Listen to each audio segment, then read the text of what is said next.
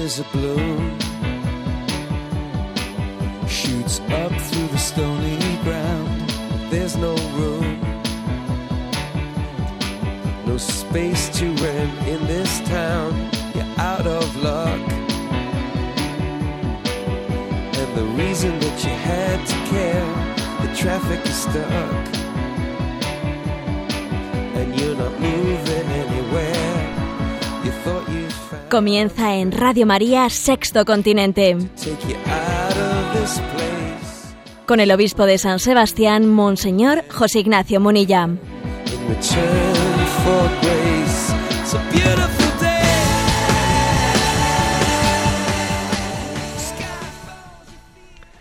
Un cordial saludo a todos los oyentes de Radio María.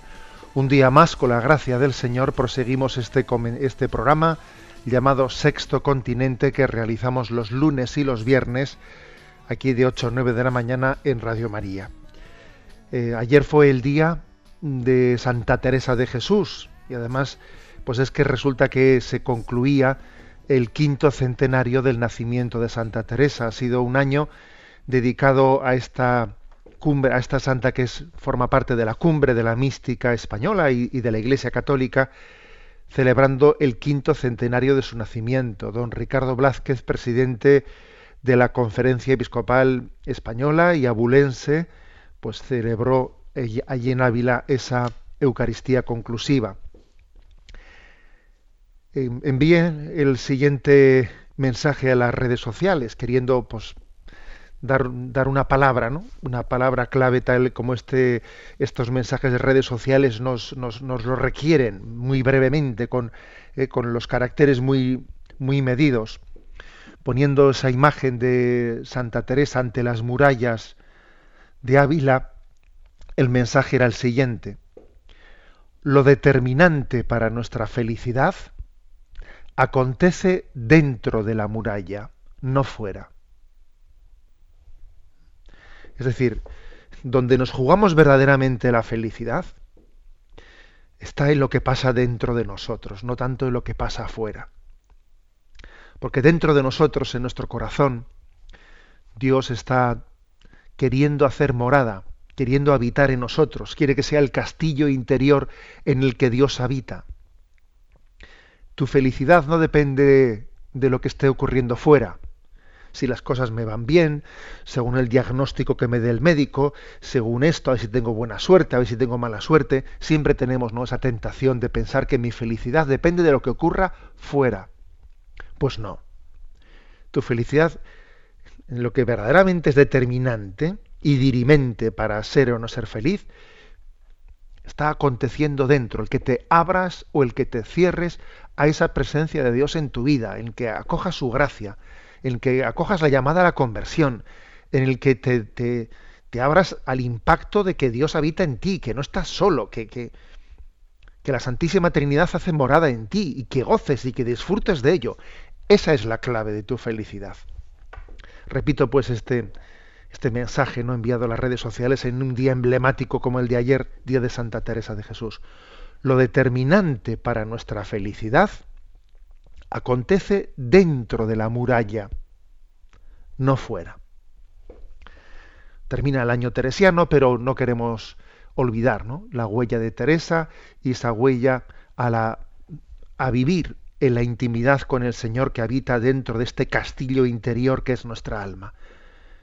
Bueno, pues este programa de Sexto Continente eh, es un programa que se realiza en interacción con los oyentes a través de una cuenta de Twitter, arroba obispo Munilla, a través del muro de Facebook que lleva este nombre personal mío de José Ignacio Munilla, y a través de una cuenta de correo electrónico sextocontinente arroba radiomaria.es, pues que en, en, la que vosotros soléis formular preguntas, hacer sugerencias, y la verdad es que tenemos unos oyentes súper activos. Es un programa que tiene la vocación de iluminar la realidad social a la luz del Evangelio, a la luz de la doctrina social de la Iglesia, una gran desconocida, la doctrina social de la Iglesia para muchas personas, que es una potente luz, un potente foco para, para entender la realidad, ¿no? interpretarla desde los ojos de Dios. Pues bien, eh, ¿qué temas hemos elegido? ¿Qué temas he elegido para, para hacer esta lectura de la realidad desde esta doctrina social de la Iglesia? Pues en primer lugar he elegido un tema que es especialmente lacerante. A propósito de que esta semana una fundación, una fundación llamada ANAR, que pues, eh, se caracteriza pues, por la atención, es llevar adelante unos, unos proyectos de atención telefónica de ayuda a niños adolescentes, eh, pues una especie de teléfono de la esperanza, para entendernos, ¿eh? una especie de teléfono de la esperanza especialmente dirigidos a, a los adolescentes en sus, en sus problemas. Bueno, pues esta Fundación ANAR ha hecho público esta semana unos, sus, encuestas anuales anunciando, dando noticia de un alarmante aumento de los intentos de suicidio entre menores. En su informe nos dicen como el número de menores con ideas o intentos de suicidio y de autolesiones se ha, incrementado este año de una manera dramática, que ya el año pasado se incrementó de una manera dramática con respecto al anterior, ¿no? Y explican cómo mm, especialmente el drama de la soledad se encuentra como detrás de estos intentos de autolesiones y de suicidios, ¿no? Detrás de, detrás de este, de este repunte tan grande. Los menores tienen una percepción de falta de comunicación, de estar aislados, explicaba Benjamín Ballesteros, doctor en psicología y director de los programas de esta Fundación ANAR. Esa tensión que viven estos chicos por, problemas en el colegio o de carácter sentimental entre adolescentes se traduce en muchas ocasiones en, en, estos dramáticos intentos. ¿no?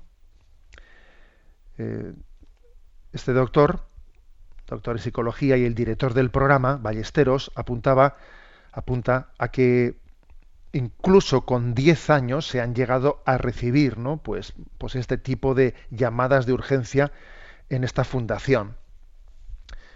Y, y, que de alguna manera, pues curiosamente se trata de adolescentes que están, que intentan refugiarse en las redes sociales, intentando buscar una compañía, intentando buscar pues, pues una, un alivio para sus soledades y no, no lo encuentran en ese, en ese refugio en las redes sociales, paradójicamente lo que terminan es encontrando, curiosamente, ¿no? encontrando páginas de internet en las cuales se dan también eh, instrucciones de cómo, cómo realizar autolesiones, porque eso también existe en internet, ¿eh? páginas para adolescentes de cómo hacerse autolesiones. Esta fundación señala que, eh, que si en 2014 se realizaron un total de 344 llamadas de menores eh, en sus teléfonos, ¿no? hablando de sus conflictos emocionales y, de conductas que les llevaron a autolesiones, solamente los nueve primeros meses de este año ya se han producido 507 llamadas. ¿no? El aumento es muy preocupante si se compara con que en 2013 se registraron 176 llamadas. ¿no? Claro, esto es un pequeño muestreo, una pequeña encuesta, porque obviamente no hay datos oficiales del número de, adolescentes que, hayan podido llevar a cabo autolesiones. La idea, el intento de suicidio y las, autolesiones son fenómenos que hablan de la incapacidad ¿eh? de los adolescentes para resolver sus problemas, de, la capacidad de encauzar las frustraciones. Y el denominador común, como digo, esta fundación dice en su informe que ha sido la soledad. La soledad, ¿no? Que somos incapaces de incapaces de acompañarla. En estas autolesiones hay un tanto por ciento muy superior, bastante superior de, adolescentes de, ellas que de ellos. Pues, posiblemente porque en la mujer en, eh, pues hay mayor componente componente afectivo, porque el drama de la soledad se vive todavía ¿no? de una manera mucho más fuerte. Hay muchos más eh, casos femeninos que masculinos.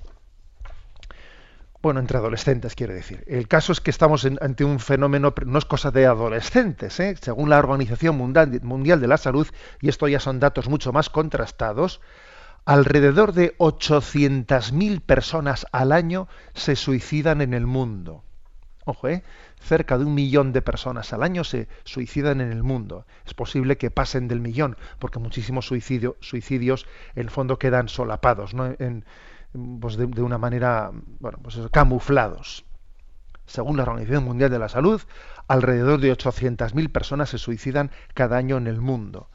Es una auténtica, un auténtico drama. Bueno, eh, comentarios al respecto.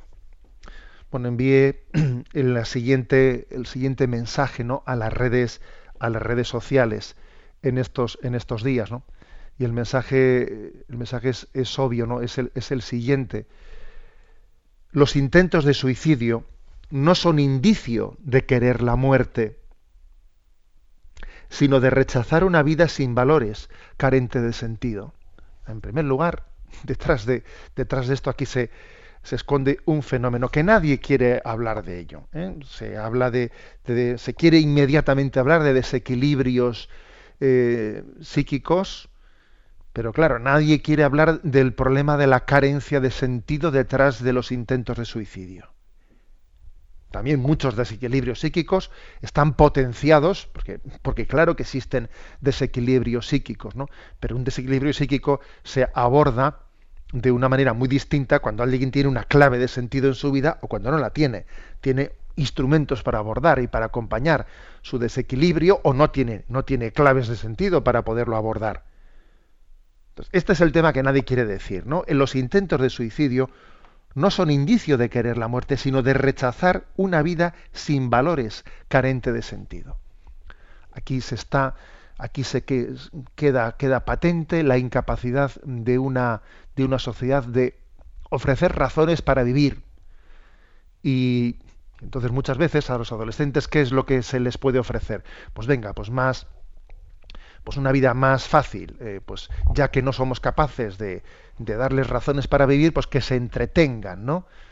Que se, se, entretengan. El pan y circo de los romanos, pues hoy en día el pan y circo de los romanos se traduce en otro tipo de ofertas por parte de, eh, por parte de las administraciones a nuestros adolescentes. Por ejemplo, por ejemplo, eh, ayer mismo se hacía público, quizás lo hayáis escuchado, como el ayuntamiento de Sevilla eh, había comprado 7.000 dosis de lubricante vaginal y anal para los alumnos del instituto. Bueno, ayer saltó esa, esa noticia. Se pensarán que con ello van a llenar el sentido de esos jóvenes, ¿no? Y luego cuando ha habido pues, un cierto revuelo revuelo mediático al respecto, el Ayuntamiento de Sevilla ha explicado que las dosis de lubricante vaginal y anal que, que ha comprado el área de bienestar social eh, pues del ayuntamiento se usan en talleres, que se están usando desde el año 2008 en talleres, que se imparten desde hace ocho años en centros escolares. ¿Mm? Eh, fíjate tú qué oferta qué oferta es la que estamos haciendo a nuestros adolescentes para que su vida tenga un sentido. ¿Eh? Y de ahí lo que se está derivando pues es un vacío, un vacío interior tremendo. Un vacío interior tremendo. Por lo tanto, esta es, este es la primera lectura. Detrás de este aumento grande de, de autolesiones y de intentos de suicidio, queda patente eh, la incapacidad de transmitir valores, porque lo, lógico, lo lógico es que un adolescente esté lleno de ideales, que sea un idealista. Lo lógico es que, una, que un adolescente, pues, rebose vida y deseo de cambiar el mundo. Eso es lo lógico, ¿no? Segundo lugar, hay otra lectura mm, también aquí bastante, bastante obvia y evidente, y es que el gran problema, el gran problema está en la soledad los adolescentes están muy solos, entre otras cosas porque son hijos de familias de familias que han tenido una disminución de índice de, natalidad tremendo y esos esos niños, esos adolescentes sufren la soledad de no tener hermanos. ¿Qué os parece que es más fácil?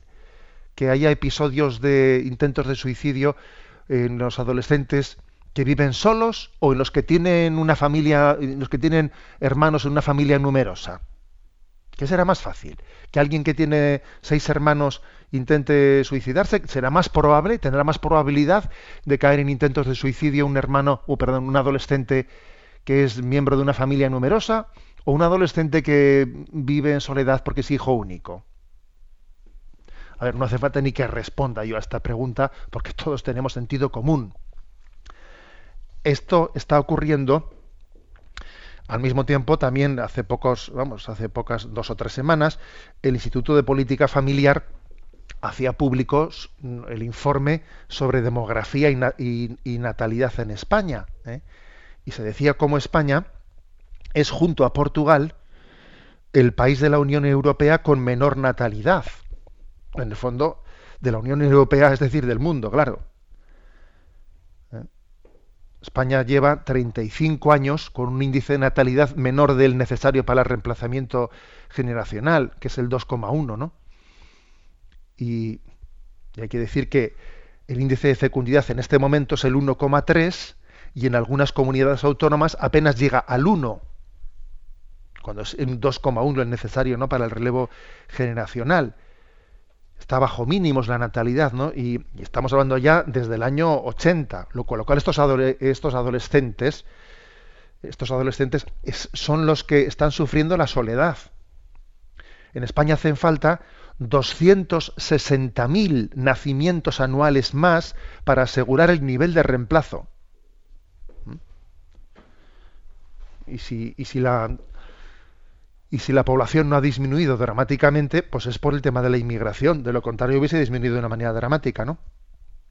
Entonces, claro, cuando se habla de estos temas, se suele decir, claro, esto supone un problema porque el envejecimiento poblacional ocasiona la inversión de la pirámide, el incremento de los gastos sanitarios, el peligro para el sistema de las pensiones, cambios en el mercado de trabajo, eh, fuerza laboral decreciente y envejecida. Eh, de acuerdo, de acuerdo, todas esas cosas son verdad y, conviene señalarlas. Pero aquí hay, hay otras consecuencias de las cuales no habla nadie eh, que, son, que son muy graves. Es decir, hay otras consecuencias muy graves, que es que la falta de esos, de esos niños que no han nacido, el hecho de que en España, en España, en todos estos años, estos años haya habido un millón novecientos mil niños españoles abortados, un millón, casi dos millones, ¿no?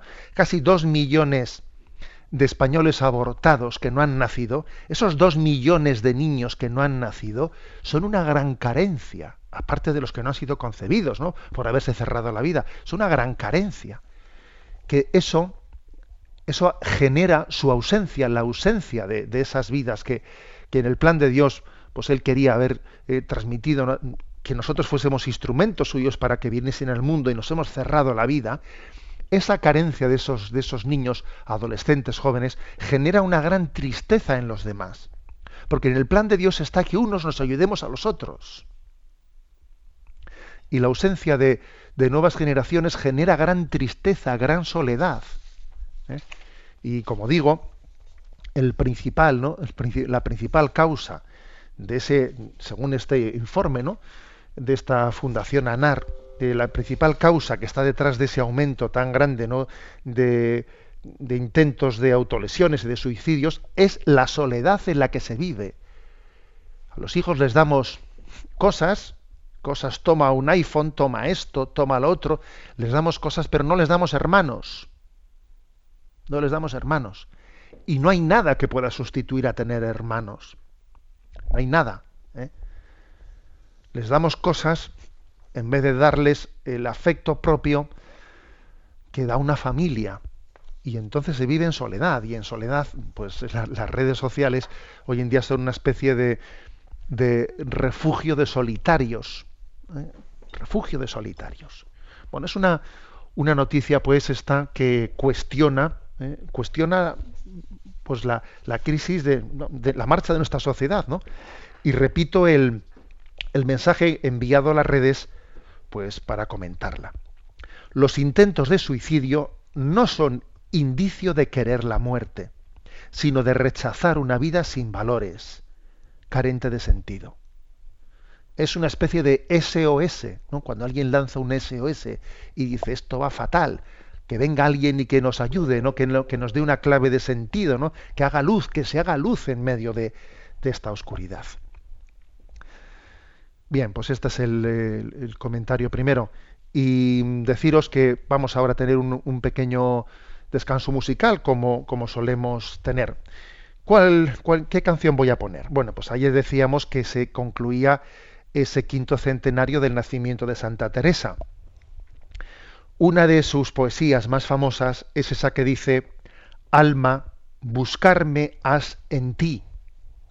Debes de buscarme, dice, el Señor, ¿no? Nos dice, le dice Jesús a Santa Teresa, y nos lo dice a cada uno de nosotros, nos dice Jesús, Alma, buscarme has en ti, debes de buscarme a Jesús, a mí, Jesús, ¿no? Nos dice Jesús, me tienes que buscar en ti, dentro de ti estoy escondido, búscame dentro de ti. ¿eh? Es una expresión bellísima en ese castellano medieval. Alma, buscarme has en ti. La poesía entera dice así.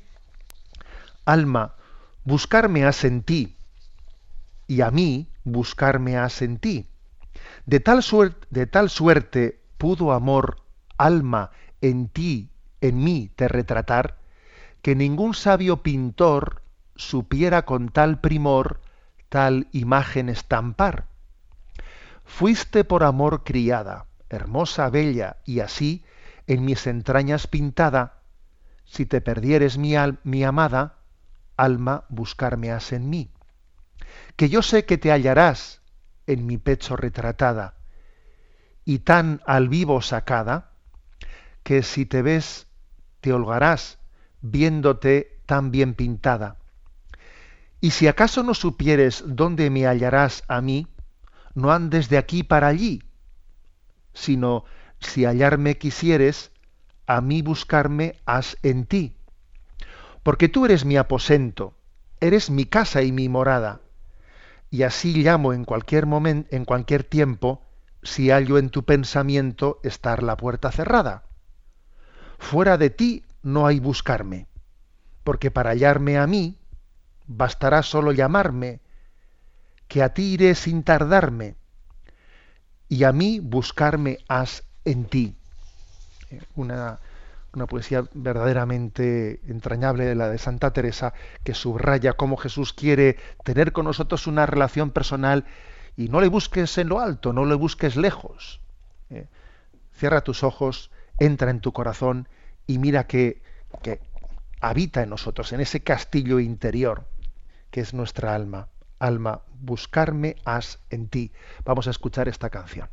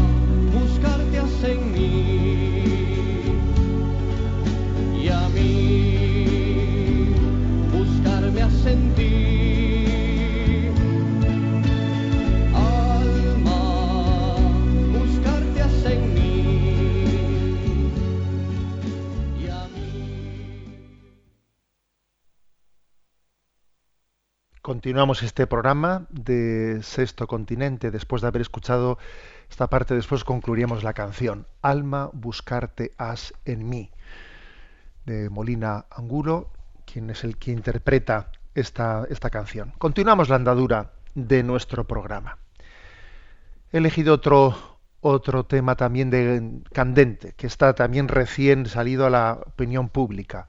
Por ejemplo, si entráis en la página de Infocatólica, está en este momento como primera, primera de las noticias. Dice, ¿no? En concreto este titular.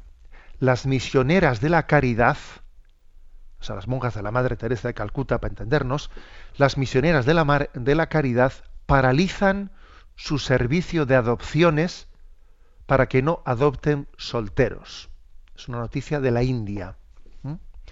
La Orden de las Misioneras de la Caridad, fundada por la Madre Teresa, ha paralizado su servicio de adopciones en la India al estar en desacuerdo con la nueva legislación del país que les obliga a no, entre comillas, discriminar a un padre o una madre solteros en el proceso de adopción. Han declarado ellas que ellas apoyan, eh, mejor dicho, la diócesis, el vicario general de la archidiócesis, en donde están ellas allí ubicadas, eh, Dominique Gómez ha hecho una declaración apoyando la decisión de las misioneras de la caridad, diciendo que un padre o una madre solteros no pueden cuidar a un niño como es, como es debido. ¿eh? Aparte que es obvio que está ocurriendo que hay personas que se presentan ¿no? como, o sea, como un soltero que pide la adopción de un niño y es un homosexual que está adoptando ese niño para luego ir a llevarlo y a educarlo pues con su pareja homosexual. Y estas religiosas han, pues han pegado un aldabonazo, obviamente han pegado un aldabonazo, y se han plantado. Y han dicho, pues nosotras no vamos a colaborar con esto, porque ellas formaban parte de las instituciones que también canalizaban estas adopciones. Y ellas han dicho, bueno, nosotros seguiremos acogiendo, cuidando niños, pero no nos vamos a hacer cómplices de esas adopciones no vamos a poner nuestra firma para entendernos. ¿eh? Nosotros no vamos a colaborar formalmente en esas adopciones. Bueno, esta es una noticia, como veis, que tiene alcance ¿eh? y, que, que, se puede, se debe de extraer de ella una serie de consecuencias.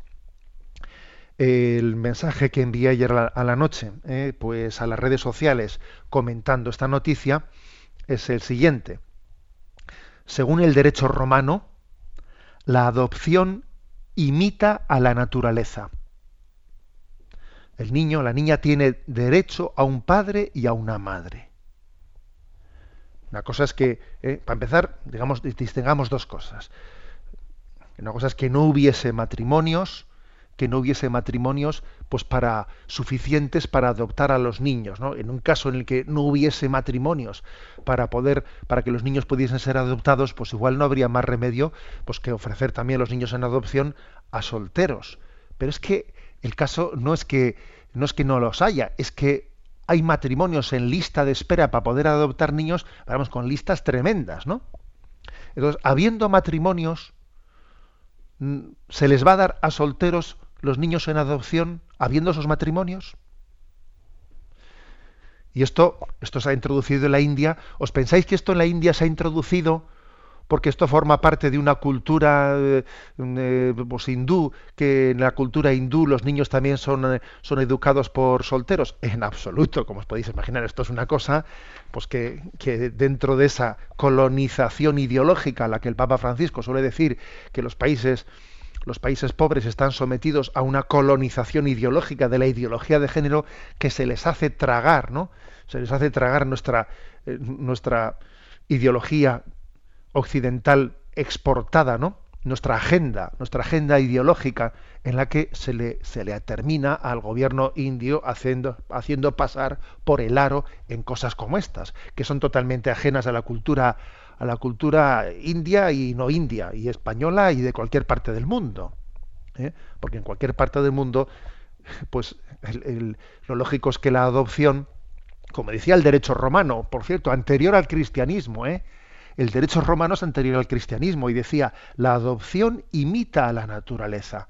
Entonces la imita y le da a un niño lo que la naturaleza, pues, pues por un accidente, por, pues por una enfermedad, por lo que sea, le ha negado, le ha negado un padre y una madre, y la adopción imita la naturaleza y le da un padre y una madre. Entonces, para empezar, ya es una, es una, eh, una inmoralidad muy grande el darle a un niño una adopción en la que en igualdad de, o sea, en, capacidad de podérsela dar adecuadamente se le niega, ¿no? Se le niega pues un padre y una madre conjugados y, y, que vivan en unión entre ellos. Envíe, por lo tanto, este mensaje a las redes. Luego está el mundo de los trolls. ¿eh?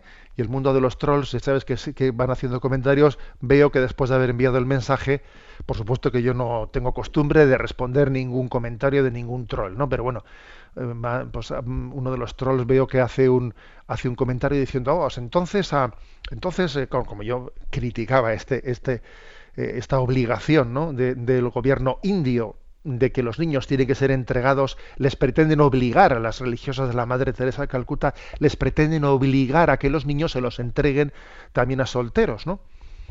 Entonces ese troll comenta en, Twitter y dice, entonces claro, pues si uno, si uno, según este obispo, según este obispo Munilla, pues, eh, pues, pues si, uno ha enviudado, pues entonces le tienen que quitar el niño, porque ha enviudado y no tiene ya esposo o esposa.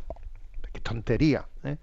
qué tontería. Una cosa es que la vida, una enfermedad, a un niño le haga privar de, de padre o de madre, que tendrá que asumir su orfandad, ¿no? Pero otra cosa es que nosotros ya como punto de partida, como punto de partida de no adopción, le estemos quitando lo que, lo que en sí es inherente, ¿no? que, es, que es tener un padre y una madre. Bien, eh, este es un, punto y además creo que las religiosas eh, nos han dado Primero han dado un aldabonazo, porque esto, esto ha servido para que la conciencia mundial, ellas obviamente, las, las, misioneras de la caridad, pues por ser hijas de la Madre Teresa de Calcuta, tienen una, eh, pues una, una autoridad moral muy grande internacionalmente. Y además todos sabemos que en la India ellas desde el primer momento han participado no pues en la en, dentro de, esos cuantos miles y miles de niños ellas han sido los vehículos para entregarlos en la adopción. Que ellas ahora hayan pegado el aldabonazo de decir, pues ahora suspendemos nuestra colaboración con las adopciones. ¿eh? Cuidaremos niños, etcétera, pero nosotros no las vamos a entregar en adopción mientras que se nos obligue también ¿eh? a entregarlo a solteros habiendo como hay, pues matrimonios deseando adoptar a esos niños. Es un aldabonazo a la conciencia. Prestan un gran servicio las religiosas pegando este aldabonazo a la opinión pública mundial. Y, además nos llama la atención de lo que, de que, está, se está por la puerta de atrás dando margen a que a que las parejas homosexuales estén reivindicando su derecho a tener hijos. Las parejas homosexuales no tienen ningún derecho a tener hijos porque son los hijos los que tienen derecho, son los niños los que tienen derecho a tener un padre y una madre. ¿Eh? Y se está recurriendo por la puerta de atrás a, a unas adopciones eh, camufladas, porque claro, hoy por hoy todavía en la India, por supuesto, que no se admitiría que unos homosexuales se presenten como pareja de homosexuales a pedir una adopción, eso, eso hoy por hoy no se admitiría, ¿no? En la India y entonces se procede por la puerta atrás diciendo que yo soy soltero y adopto un niño y luego resulta que el niño pues pertenece, está siendo educado por una pareja homosexual. Es también una, ellas que conocen el percal llaman la atención, ¿no? Los niños son utilizados como una especie de derecho de alguien. Nadie tiene derecho a tener un hijo. Nadie tiene derecho. Ni siquiera tampoco un matrimonio. ¿eh? Es un niño el que tiene derecho a tener padre y madre ¿eh? en la adopción. Nadie tiene derecho a poder adoptar. Bueno, eh, decir una cosa, y es que aquí, además de dar este aldabonazo para que, para que la opinión pública se dé cuenta de lo que está ocurriendo por la puerta de atrás, también nos dan, nos dan una gran lección sobre cómo proceder moralmente en el no cooperar con el mal. No cooperar con el mal, porque seguro que habría, habría, habría más de uno que les diría a las religiosas, bueno, pero ustedes, ¿qué se le va a hacer? Pues ustedes mm, sigan adelante con el proceso de, de, de, las adopciones, porque aunque les obliguen, ¿no? Aunque les obliguen a ustedes a, a, tener que dar algunos niños en adopción a ese tipo de, a ese tipo de personas, o, solteros o quien sea, pero bueno, pero mm, también podrán hacer el bien, no todo será obligarles a hacer las cosas mal hechas, algunas podrán hacer bien, sigan ustedes adelante. Pues no, porque uno no puede cooperar con el mal y hacerse cómplice de él. ¿eh? Y por hacer algunas cosas buenas, eso no justifica que uno se haga cómplice de las cosas malas. Porque el bien, el bien tiene que ser íntegro, no puede ser parcial, ¿no? En el fondo aquí se plantea una cuestión parecida a la que ocurrió, si recordáis, en Alemania, cuando el gobierno alemán eh, puso una ley con el tema del aborto que para permitir la ejecución de un aborto eh, se, requería pues que la mujer embarazada antes de, recurrir a abortar hubiese pasado por un consultorio por un consultorio familiar en el que se le diese se le diesen pues eh, margen a, otras posibilidades no alternativas al aborto. Y entonces la, la Iglesia Católica alemana como tiene sus centros de orientación familiar, también fue elegida por, por el gobierno alemán como un sitio al que las mujeres que iban a abortar podían pasar para recibir esa información alternativa y luego pues ese centro de orientación familiar le pone un sello, le pone un sello como diciendo ya ha recibido la información y con ese sello de ya haber recibido la información alternativa, la mujer puede ir a abortar al hospital porque ya ha recibido el sello. Y Juan Pablo II, San Juan Pablo II dijo, no, no, nosotros no participamos de ese, ¿eh? De ese, de ese formar parte de un requerimiento que nosotros le estamos poniendo un sello a una persona para que luego ella aborte, porque el gobierno ya se ha limpiado las manos diciendo que el que ha abortado ha recibido una información alternativa. Y San Juan Pablo II les llamó a los obispos alemanes a capítulo, que algunos bien se resistieron, ¿eh? y las crisis actuales, por cierto, en el episcopado alemán, nacen de este episodio en buena parte, ¿eh? donde allí se estaba gestando ese relativismo, San Juan Pablo II dijo explícitamente, no podemos nosotros colaborar poniendo, ¿no? formando parte de, de, un requerimiento de que nosotros estamos dando un certificado a una mujer que ha pasado por el COF, gracias al cual luego puede abortar en una clínica. No, no, nosotros no podemos hacer eso, porque nos hacemos cómplices del mal. Pues lo mismo pasa aquí. Las, eh, las misioneras de la caridad dicen, nosotros no vamos a ser aquí un instrumento para que los niños se les entreguen, se entreguen a personas que no los van a educar dignamente. Es por lo tanto también una, eh, yo diría, una gran lección de buscar el bien en la integridad y no estar dispuesto a colaborar, a cooperar con él, eh, ni formal ni materialmente con el mal. Bueno, pues esta es la noticia. Como veis también es, es potente y las religiosas se han tirado a la piscina, porque ya sé que les van a poner, bueno, les van a poner a caldo. Les van a poner a caldo. Y empezarán aquí, pues contra ellas, y pim pam y pim pam. Pero bueno, pues han hecho lo que tienen que hacer, eh, y ahora se abrazarán a la cruz y se pondrán delante del sagrario y dirán, Señor, queremos servirte sin cooperar con el mal de este mundo. Vamos a terminar de escuchar eh, la canción de Morina Angulo, Alma, buscarte has en mí.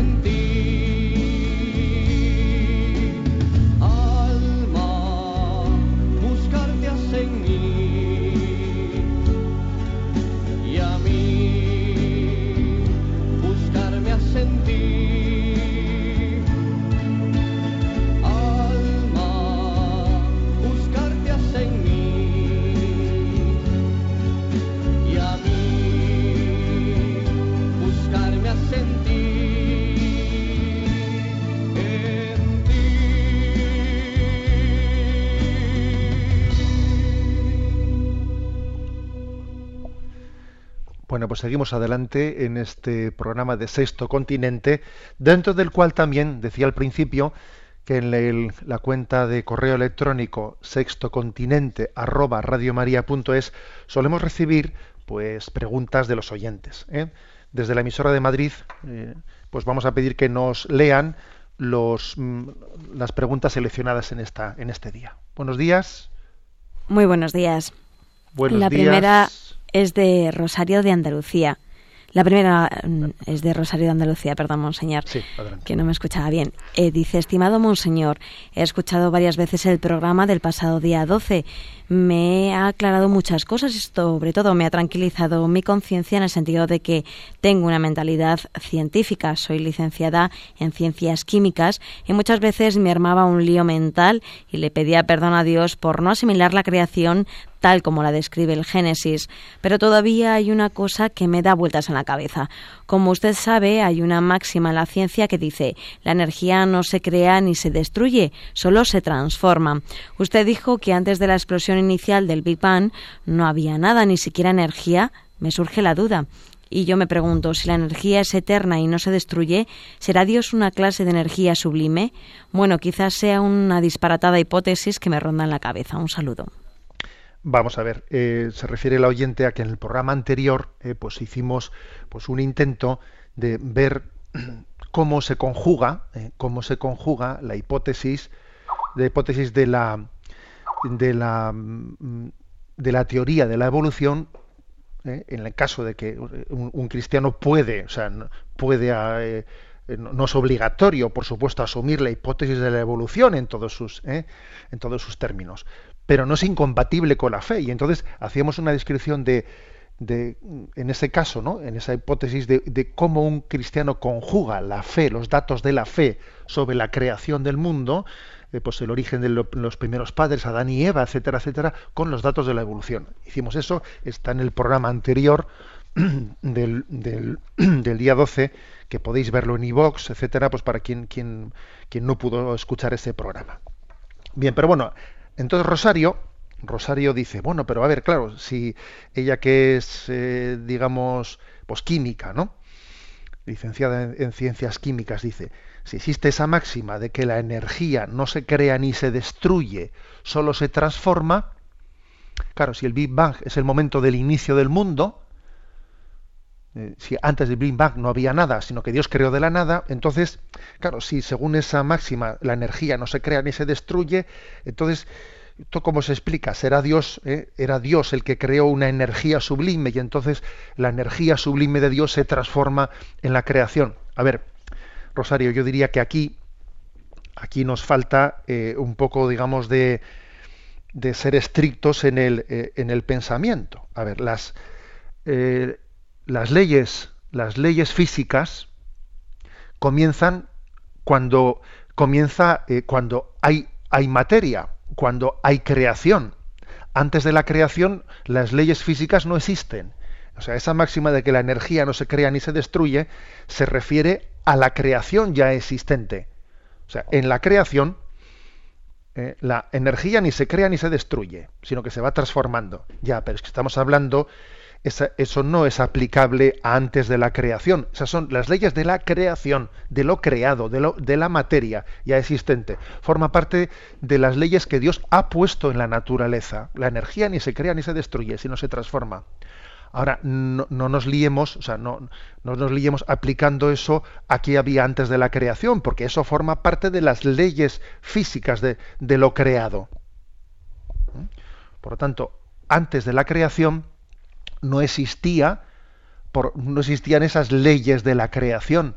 Las leyes de la, eh, las leyes físicas, las leyes químicas comienzan con la creación. Antes no existían. ¿eh? La, la máxima, la energía no se crea ni se destruye, solo se transforma. Y todas las máximas de, de, la física y de la química, que está llena de leyes, comienzan con la creación, no antes de que no existían. ¿eh? No existían no solamente las leyes, sino la creación no existía. ¿eh? Lo que decíamos en aquel programa, que el Big Bang, el Big Bang es, un, es, es ese momento de, según dicen los científicos, de hace 13.500 millones de años, de una explosión tremenda, de una materia que estaba concentrada, ¿no? Eh, concentradísima, que nos es hasta dificilísimo entender cómo una materia tan grande estaba concentrada en un punto tan pequeño, que todo parece, todo parece sugerir, en esta hipótesis de cómo se conjuga eh, pues esta visión científica con la, con la visión de la fe, que ese momento del Big Bang coincide con el momento de la creación. ¿Mm? Bueno, espero un poco haber, haber ayudado a Rosario en ese tema. Damos paso a la siguiente pregunta. Un oyente llamado Pepe Cayuelas pregunta, buenos días. Como seguramente sabrá, el pasado martes, durante la celebración del Sínodo de la Familia, el obispo canadiense, Monseñor Paul-André Durocher, propuso al resto de padres sinodales que las mujeres pudieran ordenarse como diáconos. El obispo canadiense no solamente propuso en su intervención que las mujeres sean ordenadas como diaconisas, sino que también ocupasen puestos de responsabilidad en la curia romana. Ante esta pregunta, que casi con seguridad no será la primera al respecto, ¿cómo ha sido asimilada en la Iglesia Universal? ¿Qué opinión tiene usted como obispo? Muchas gracias y un saludo. Bueno, vamos a ver. Eh, eso, esa fue una intervención de un obispo canadiense que no ha tenido más repercusión en el sínodo.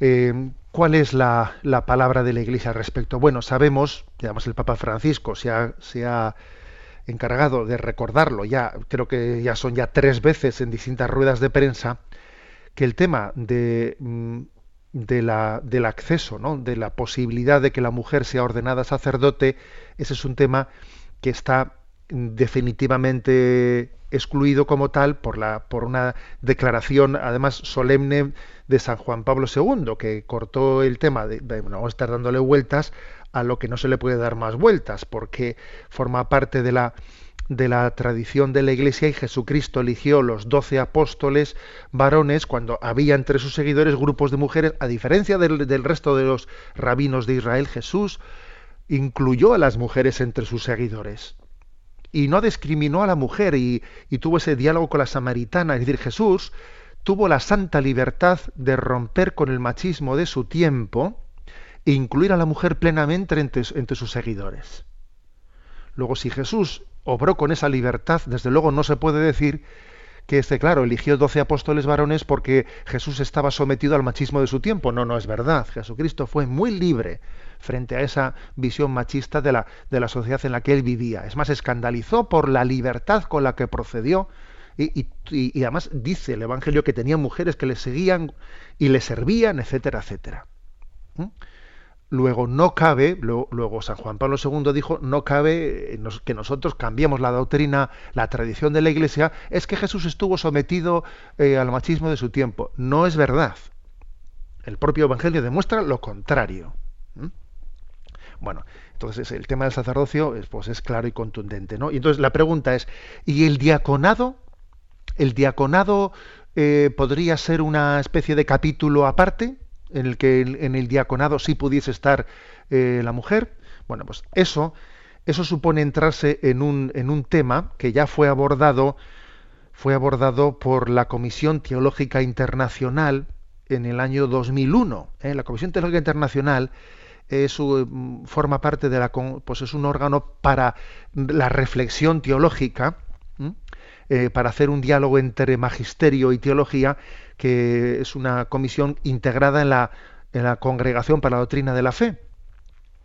Y en el año 2001 trató específicamente esto. ¿eh? Y el resultado de, ese estudio de, de, la Comisión Teológica Internacional eh, fue el que el diaconado no es un sacramento aparte del sacramento del orden, sino que el sacramento del orden tiene tres grados. El, el episcopado, eh, que es el sacramento del orden en el primer grado, el sacerdocio, el presbiterado, que es el sacramento del orden en segundo grado, y el diaconado, que es el sacramento del orden en tercer grado. Entonces, claro, si el diaconado no es un sacramento aparte, sino que forma parte del sacramento del orden, entonces no cabe decir que eh, el, en, el, diaconado pues puedan estar, pueda estar la mujer ordenada diácono eh, como si fuese una excepción al tema del sacramento del orden. ¿Mm? Por lo tanto, la respuesta de la Comisión Teológica Internacional es que no se puede separar el diaconado de las mujeres del tema del sacerdocio femenino, porque son dos cuestiones, dos cuestiones eh, que están inherentemente unidas. Y además sería, eso sí que sería una verdadera discriminación para la mujer, si se le considerase apta para el diaconado, pero no para el presbiterado. A ver, entonces, pues, si, si, si, se le considera el diaconado, ¿por qué no en el presbiterado? ¿Eh?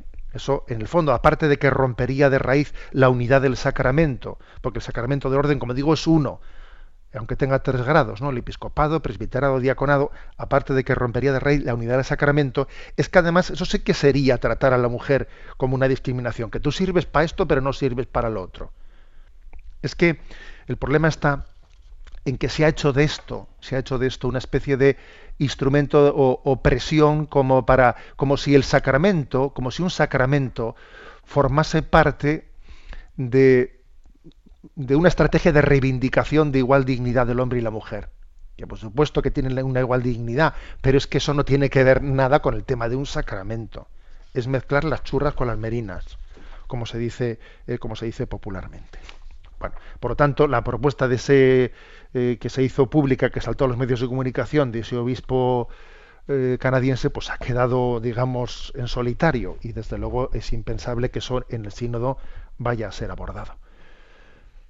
Damos paso a una siguiente pregunta. Celia Sánchez Carrascón desde Valdepeñas nos comparte. Oyendo el viernes 9 de octubre su exposición del caso Andrea y sus padres, me he sentido interpelada profundamente cuando he hablado de la pinza de la desesperación formada entre el aborto y la eutanasia. Me ha parecido clarísima y acertada su explicación del mal intrínseco de lo que está haciendo de lo que están haciendo con esta niña. La verdad es que es, y hay que llamar a las cosas por su nombre, pero yo me he quedado enganchada al tema de la desesperación de los padres y no he podido evitar preguntarme si yo estuviese cerca de esos padres como familiar, amiga o conocida, vecina, y fuese conocedora de sus necesidades prácticas, de la posible causa de su agotamiento físico y mental que les ha llevado a creer que le hacen así un bien a su hija, me habría ofrecido para aliviar su sufrimiento, les habría ofrecido mi ayuda práctica, de forma que pudiesen entrar, eh, pudiese entrar algo de consuelo, algo de esperanza, algo de gratitud dentro de esas almas oscurecidas. Me habría animado mi párroco, por ejemplo, a ofrecer mi tiempo de esta forma para que yo les ayudase a llevar la cruz y animase a otros a ayudarles también.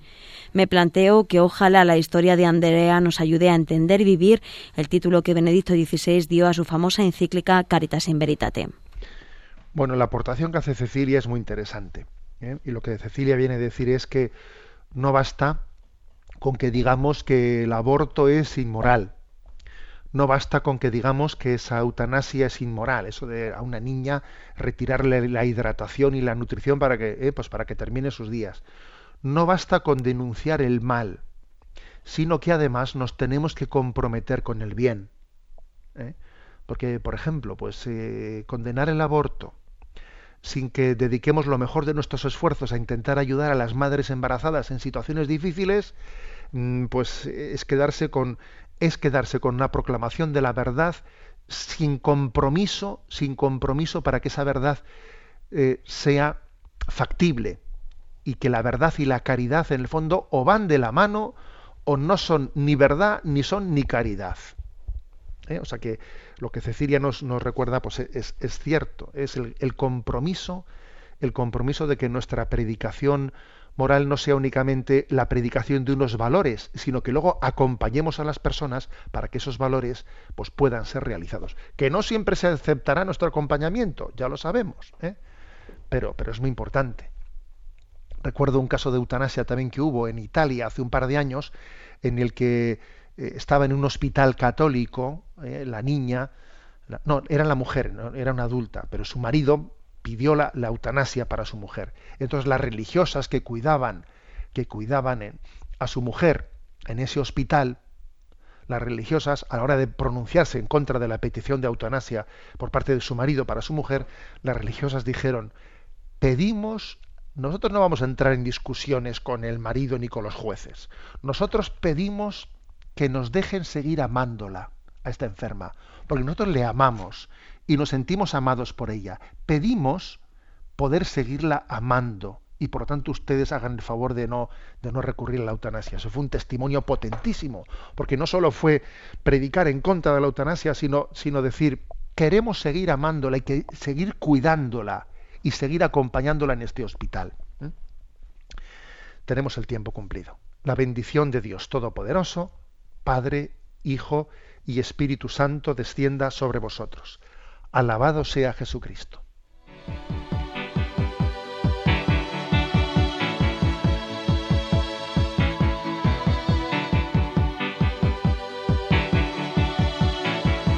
The heart is a balloon, shoots up through the stony ground. There's no room, space to rent in this town. You're out of luck. And the reason that you had to care, the traffic is stuck. And you're not moving anywhere. You thought you'd found a friend. Han escuchado en Radio María Sexto Continente, un programa dirigido por el obispo de San Sebastián, Monseñor José Ignacio Monilla. For forget.